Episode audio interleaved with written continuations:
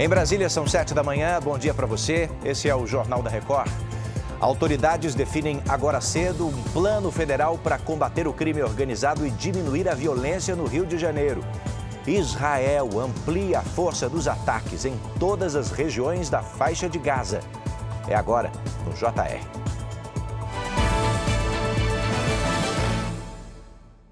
Oferecimento: Bradesco. Empréstimo na hora em três cliques é fácil. Deixa eu te contar que o ministro da Justiça, Flávio Dino, tem uma nova reunião agora de manhã para discutir a violência no Rio de Janeiro. E é para lá que a gente vai, ao vivo, com Caroline Silva. Caroline, bom dia para você. Quem deve participar, hein? Oi, Edu, bom dia para você e a todos que nos acompanham. Participam os ministros da Defesa, José Múcio, da Casa Civil, Rui Costa, e também os comandantes das Forças Armadas e chefias das polícias do Rio.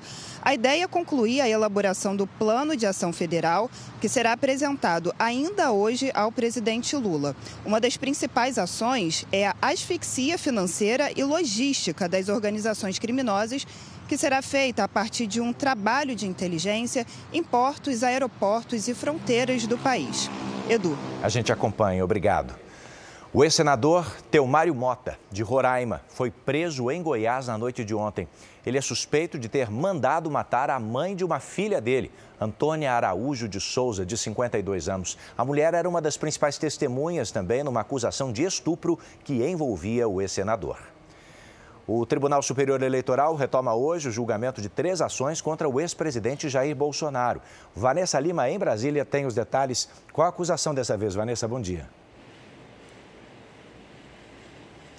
Bom dia, Edu. As ações analisam a conduta de Bolsonaro e do ex-candidato a vice-presidente da República na chapa dele, General Braga Neto, durante as comemorações do bicentenário da independência no ano passado.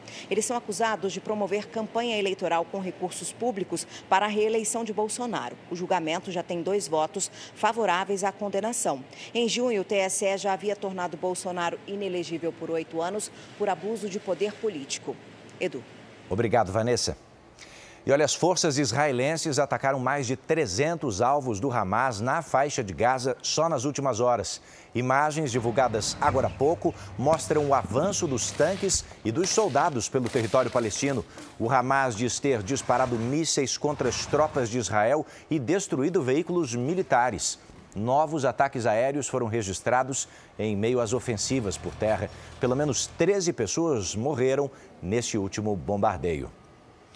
E pelo menos duas pessoas ficaram feridas depois que um homem atirou contra funcionários e pacientes de um hospital. Essa emergência vem do Japão. Um médico e um idoso estão entre as vítimas. O suspeito fugiu depois dos disparos e entrou numa agência dos Correios, onde ainda mantém funcionários reféns.